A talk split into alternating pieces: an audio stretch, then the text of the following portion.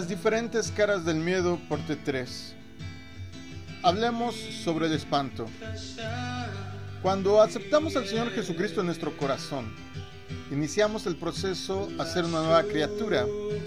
Esto implica que aún hay cosas en nuestra alma que debemos ir venciendo con el auxilio del Espíritu Santo. Una de las batallas que tenemos que ir venciendo, que, que tenemos librando día a día, es la de derrotar a los miedos, de derrotar a los temores que nos fueron implantados en nuestra vida sin Cristo. Sin embargo, ya siendo cristianos podemos abrir una puerta o ceder derechos para que un espíritu de miedo nos ataque. Si bien cuando venimos a Cristo, un espíritu inmundo tiene materialmente imposible poseer a alguien que ha confesado al Señor Jesús como Señor y Salvador, la verdad es que ciertas actitudes, ciertas acciones, si pueden abrir eh, puertas, pueden darle los derechos a algún espíritu para que nos infunda miedo. Dice el libro de Deuteronomio capítulo 28 verso 67. Por la mañana dirás, oh si fuera la tarde. Y por la tarde dirás, oh si fuera la mañana por causa del espanto de tu corazón, con que temerás y por lo que verán tus ojos. La palabra usada para espanto es pajad o pashad. El día de ayer, por ejemplo, usamos la palabra eh, para referirnos a miedo, que era chat. Pero aquí hay un asunto con el hebreo, casi siempre cuando hay una CH junto se pronuncia como J, podríamos haber dicho ayer Chad o Had, hoy podemos decir Pashad o Pahad y está igualmente aceptado. Lo importante es lo que significa, significa terror, significa pavor, significa temible, espanto, horror y miedo. Como podemos notar, la primera vez que aparece en la Biblia esta palabra es precisamente a causa de la desobediencia del pueblo de Israel. Quiere decir esto que una de las consecuencias de ser desobedientes, ya habiendo conocido al Señor, ya eh, habiendo caminado en sus caminos o comenzando a llevar una vida conforme la que Él nos pide y dar pasos para atrás, puede ser precisamente que dejemos entrar a esta faceta del miedo conocida como el espanto. Uno de los personajes que menciona la Biblia, por ejemplo, es el rey Saúl, que por temer que el pueblo se fuera, cayó en desobediencia a la instrucción de Dios por medio del profeta Samuel, quien le habla y le dice que el reino iba a ser quitado. Mira cómo dice el primer libro de Samuel, capítulo 15, verso 23. Porque la rebelión es como pecado de adivinación y la desobediencia como iniquidad e idolatría. Por cuanto has desechado la palabra del Señor, Él también te ha desechado para que no seas rey. La Biblia menciona al respecto algo sobre las personas que son impías, es decir, las que siendo cristianas, las que ya habiendo conocido el Evangelio, conocido la palabra de Dios, se apartan de los caminos del Señor y vuelven atrás. Estas personas, escrito está que van a huir y van a tener un miedo permanente porque siempre andarán pensando que los están persiguiendo, que los están vigilando. No van a dormir tranquilos pensando que les puede suceder algo malo. Es decir, como diríamos aquí en México, andan espantados. El libro de los Proverbios capítulo 28 verso 1 dice precisamente esto. El impío huye sin que nadie lo persiga, mas los justos están confiados como un león. El impío dice la Biblia que tendrá dolores en su cuerpo y que esta actitud que toma por la misma situación de tirano traerá como consecuencia que le venga espanto. Todos sus días, dice el libro de Job capítulo 15, verso 20 y 21 todos sus días el impío se retuerce de dolor, y contados están los años reservados en el comportamiento del tirano. Ruidos de espanto hay en sus oídos mientras está en paz. El destructor viene sobre él.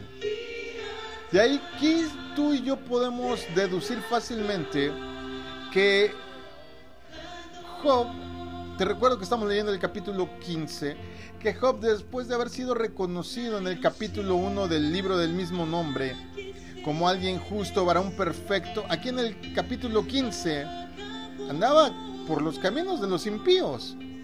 El miedo, dice él mismo, el miedo que presentía me ha sobrevenido. Lo que me daba terror me ha acontecido. Y esto lo dice desde el capítulo 3, verso 25. Te recuerdo que la palabra que se usa para miedo aquí es pahad o pashad. Y Job sabía que un día sus hijos podían ser cortados porque él bien sabía que desobedecían a Dios. Por eso, después de que se reunían sus hijos, de que hacían fiesta, de que hacían sus banquetes y se reunían todos, él, como nos narra el mismo libro de Job, presentaba sacrificios a Dios. Mira cómo lo dice. Y sucedía que cuando los días del banquete habían pasado, Job enviaba por ellos y los santificaba. Levantándose temprano ofrecía holocausto conforme al número de todos ellos, porque Job decía, quizá mis hijos hayan pecado y maldecido a Dios en sus corazones. Así hacía Job, pero pon atención en esta frase, siempre. Job 1.5. Job tenía por entendido las actitudes que sus hijos tenían. Sabía, como cada padre sabe, cómo es cada uno de sus hijos. Aunque a veces nos engañamos, seamos honestos tú y yo. ¿Cuántos de ustedes han dicho, no, mi hijo, no, mi hija, no? Y te llevas cada chasco. Pero en tu interior sabes que existía la posibilidad porque has visto y observado su desempeño. Job lo sabía. Job dice que hacía esto siempre. Y si dice que lo hacía siempre, es porque estaba consciente de que podía precisamente en una de estas reuniones, de estas fiestas, estar cometiéndose actos aberrantes, ya no solo contrarios a Dios, sino inclusive aberrantes. Job también temía un día quedarse sin las cosas materiales que poseía y ese espanto le seguía. Y un día le sobrevino.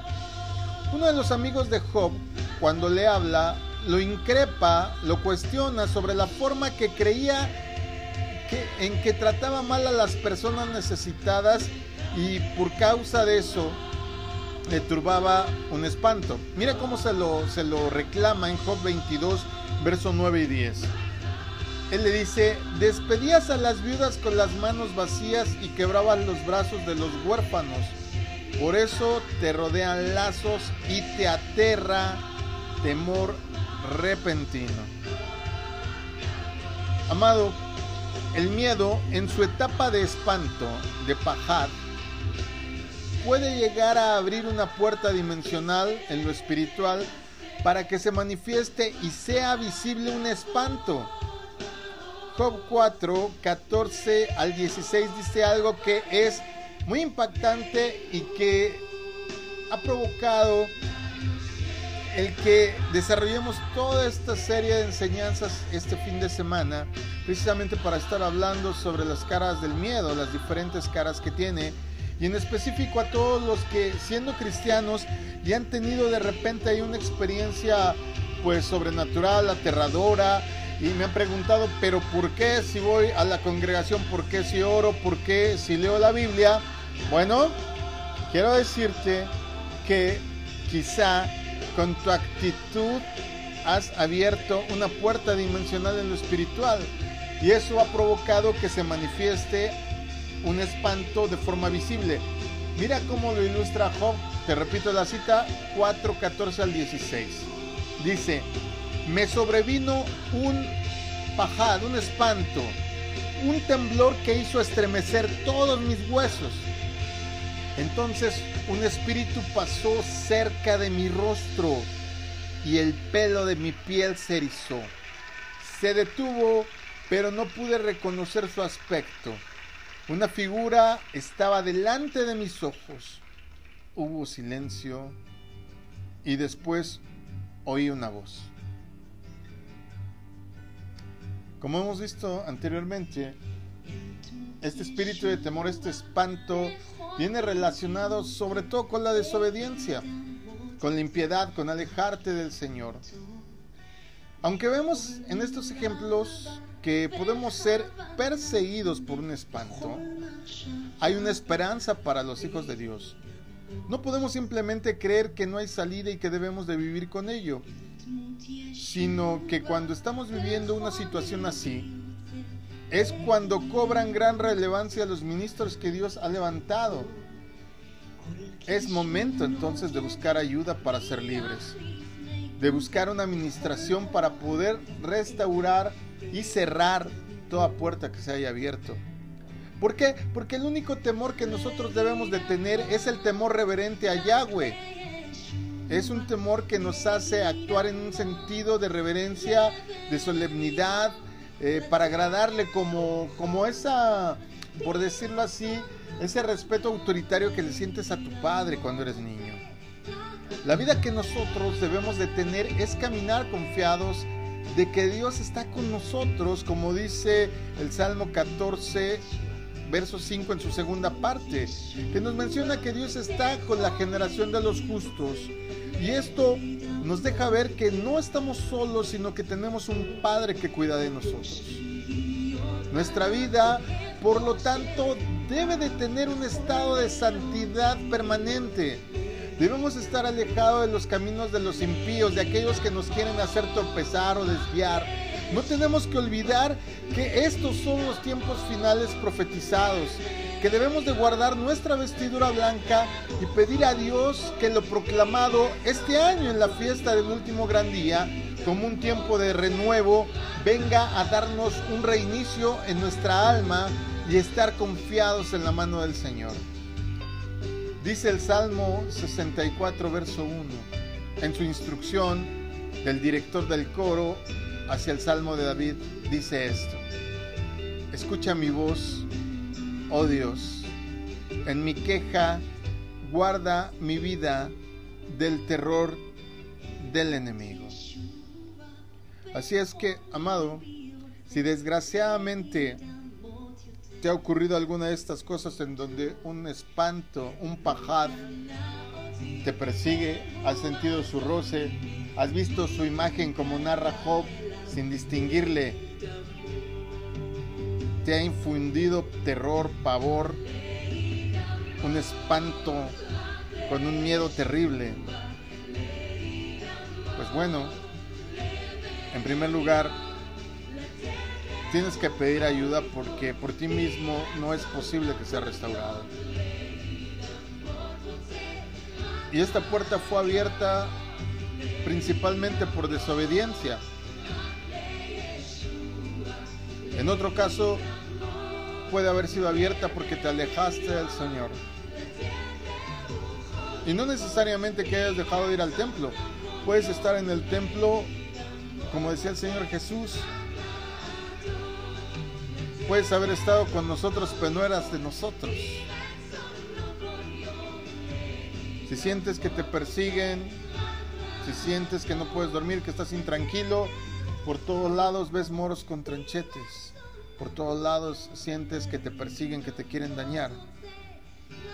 Un espanto te persigue. Si sientes dolores en todo tu cuerpo por tu comportamiento tirano, por tu comportamiento inquisitivo,